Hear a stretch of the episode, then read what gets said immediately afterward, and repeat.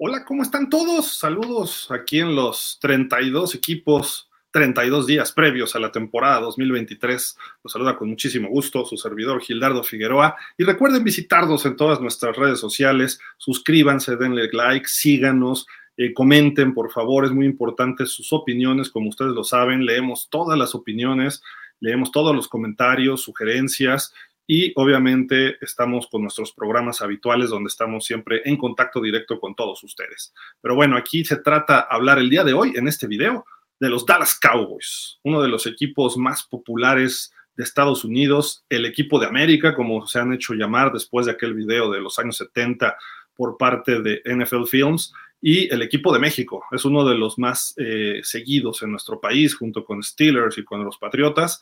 Tienen muchísimos seguidores, pero precisamente mientras más son, mayor es la decepción año tras año tras año en postemporada o fuera de, de, playoffs. Se han quedado en la orilla en algunas ocasiones. Los últimos dos años, el Némesis se llama San Francisco, ese equipo con el que históricamente se han dado de topes eh, postemporada en partidazos eh, recordando a Joe Montana, Steve Young, Troy Aikman, Roger Staubach, siempre ha habido enfrentamientos entre estos dos equipos. Los últimos dos años son sus dueños y tienen que dar ese siguiente pase, ya ese paso. Tienen por ahí marcado ya un partido contra ellos, por ahí de pronto en, en la temporada, que es muy importante para los Cowboys poder dar ese siguiente paso y más que es de visitantes en Levi Stadium. Pero bueno, ¿Cómo les fue el año pasado? Pues ya dijimos un poquito prácticamente de qué se trató. Tuvieron marca de 12-5, muy respetable, superando un poco la expectativa que se tenía previo a la temporada. Dos de esas derrotas, bueno, una de esas derrotas fue ante las Águilas de Filadelfia, presumiblemente el mejor equipo de la NFL la temporada anterior. Eh, por ahí también eh, cayeron ante Washington la última semana, quizá ya estaban calificados y no aspiraban a más les ganó un muy buen equipo de Jacksonville también, fue otra de sus derrotas, y cayeron con Green Bay, con Aaron Rodgers. ¿Y por qué menciono esto? Porque precisamente Rodgers los va a ver en la semana 2, pero ahora vistiendo el uniforme de unos Jets. Los Cowboys le ganaron a Tampa, finalmente le pudieron ganar al equipo de Tom Brady, a un equipo de Tom Brady, pero no fue suficiente como para en la ronda divisional poder superar a los 49ers, incluso terminando con esa jugada ridícula que termina sembrado en el pasto ahí en Santa Clara, California, el señor Ezekiel Elliott, pierden 19-12 y se quedan otra vez en la orilla este conjunto de los Dallas Cowboys. Eh, ¿qué, contrataron? Eh, se encargaron de firmar sus propios jugadores, como Donovan Wilson, Van por un año, eh, perdón, por dos años a Van Cooper Rush, el quarterback reserva, Dante Fowler, Jonathan Hankins, CJ Woodgren, Takaris McKinley, un ala defensiva. También llegó por ahí, pudiéramos agregar un poquito pues Rico Doudu, otro corredor que, eh, bueno, él estaba en los mismos vaqueros, pero eh, pues no, no, no hay realmente muchas contrataciones. Eh, pérdidas. Aquí sí hay algunas que le pueden afectar. Un guardia, Connor McGovern, se fue a los Bills. Dos se fueron a los Tejanos. Dalton Schultz, el ala cerrada, que no entiendo por qué todavía los Cowboys no lo retuvieron y Noah Brown, un receptor velocista que lo hizo bien siempre cubriendo a Michael Gallup, pero hasta ahí tampoco es nada del otro mundo.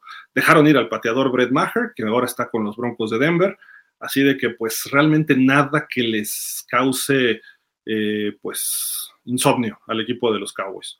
Luego se fueron al draft y en el draft tuvieron una calificación de 7 en un promedio de todos los medios de comunicación de Estados Unidos, NFL Network, Pro Football Focus, CBS Sports, más la calificación que le dimos nosotros, un 7. Sacaron un 7, apenitas arriba de la mediocridad este, este, este draft.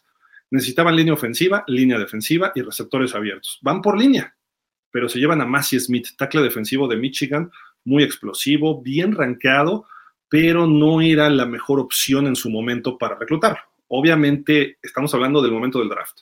Ya en dos, tres años van a decir, no, pues sí les fue muy bien o no, les fue muy mal. Luego en la segunda ronda tratan de eh, complementar un poco lo que perdieron en la salida de Schultz y se van por Luke Schoonmaker, este ala cerrada de Michigan. También, eh, al igual que Massey Smith, son Wolverines, jugadores que ha entrenado Jim Harbaugh, que vienen ya con una idea más profesionalizada, ya que Harbaugh ha estado en la NFL como coach de los Niners. Esto les puede servir. Luego, en la tercera ronda, de Marvion Overshawn, un linebacker de Texas. En la cuarta, otro ala defensiva, Viliami Fejoco Jr. de San José State, que trae buenas cartas credenciales. Y el que ha causado durante este training camp bastante revuelo es un corredor, Deuce Bond, de Kansas State, un chiquitín que hace recordar a muchos a Darren Sproles. Eh, se fue Kellen Moore, el coordinador ofensivo, y la coordinación como tal la va a llevar Brian eh, Mike McCarthy, perdón, junto con Brian Schottenheimer, que el año pasado estaba como asesor, este año va a estar como coordinador ofensivo nominal, pero él no va a mandar las jugadas, las va a mandar McCarthy. Lo mejor siempre es delegar. Kellen Moore no hizo una mejor chamba en momentos oportunos, aunque sí producía esta ofensiva. Vamos a ver cómo funciona esto con la nueva Texas Coast, como le llama eh, el señor Doug Prescott, que precisamente ahí está la otra clave para el equipo de los Cowboys. ¿Cómo se va a desempeñar Dakota Prescott? Eh, ¿Será el de 15 intercepciones? ¿Será el de 36 pases de touchdown? ¿Será el que se lesiona? Nadie lo sabe, ni él mismo lo sabe, ni lo sabe Jerry Jones.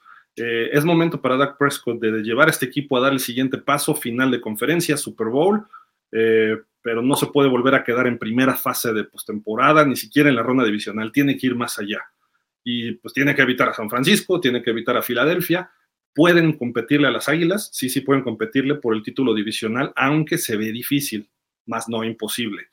El caso también de la defensiva, vamos a ver Dan Quinn en su tercer año ya al frente, cómo empieza a desarrollarse ese talento de Micah Parsons, porque el año pasado tuvo cierta regresión estadística. Leighton Van Der Esch se está haciendo viejo, Gibril Cox está por ahí, el cuerpo de linebackers es interesante. Los frontales van a contar ahora, vamos a ver si se queda en el equipo en esa posición, un tal Isaac Alarcón, eh, probablemente sea lo último que veamos de Isaac Alarcón con los Cowboys. Eh, pues vamos a darles un pronóstico, viendo su calendario. También aquí está interesante un poquito. Abren contra los dos neoyorquinos, visitan a Gigantes, reciben a Jets. Los dos juegos difíciles, probablemente ahí estén 1-1. Luego visitan Arizona, pongan el triunfo de una vez. Reciben a Nueva Inglaterra, probablemente tengan un triunfo ahí. Y aquí es la semana 5. Marquen ese partido el 8 de octubre, visitando a los Niners. Y no solo ese, sino la semana siguiente visitan a los Chargers, unos Chargers recargados. Así de que si a la semana 6 los Cowboys pueden estar 3-3 o mejor, va a ser una buena temporada.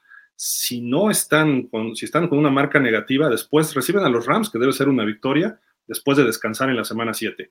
Y visitan a Filadelfia, luego reciben a Gigantes y se empieza a complicar. Sobre todo el cierre de temporada es brutal, con tres visitas en sus últimos cuatro juegos visitan la congeladora de Búfalo, luego van al calorcito de Miami, reciben a un Detroit que se espera que este año dé pasos agigantados y terminan yendo a Washington, que en papel se ve como el partido más fácil, pero el año pasado perdieron contra Washington. Vamos a darles 11 ganados, 6 perdidos, siendo realistas, un optimista 13 ganados, 4 y un pesimista podríamos ponerle 8 ganados, 9 perdidos. Y el pesimista me voy en el sentido de que tuvieran muchas lesiones, de que no cuadre la ofensiva y que Dak Prescott tenga una temporada tan mala en intercepciones como la del año pasado. El año pasado no les costaron tantos partidos sus intercepciones, hay que ser realistas, pero si este año sus intercepciones son costosas y en momentos importantes, pudiera venirse abajo esa marca. No tienen Ezequiel Elliott para las yardas difíciles, eso les puede costar trabajo. La línea tiene jugadores estelares, especialmente eh, fenomenales, los dos Smith, y obviamente eh, tienen esa capacidad de poder eh, abrir huecos y proteger a Dak Prescott lo suficiente. Así de que los Cowboys, vamos a darle 11 ganados, 6 perdidos esta temporada, estarán en playoff, pero ¿qué creen? Se vuelven a quedar en la ronda divisional, ya sea ante Filadelfia o San Francisco, échense un volado y el que, el que escojan, yo escojo al otro y creo que es muy factible que acertemos. Muchísimas gracias amigos. Suscríbanse, síganos en nuestro sitio web, donde hay información de la NFL, www.pausadelosdosminutos.com. También está la información histórica, alguna información histórica de la NFL, así como de otras ligas.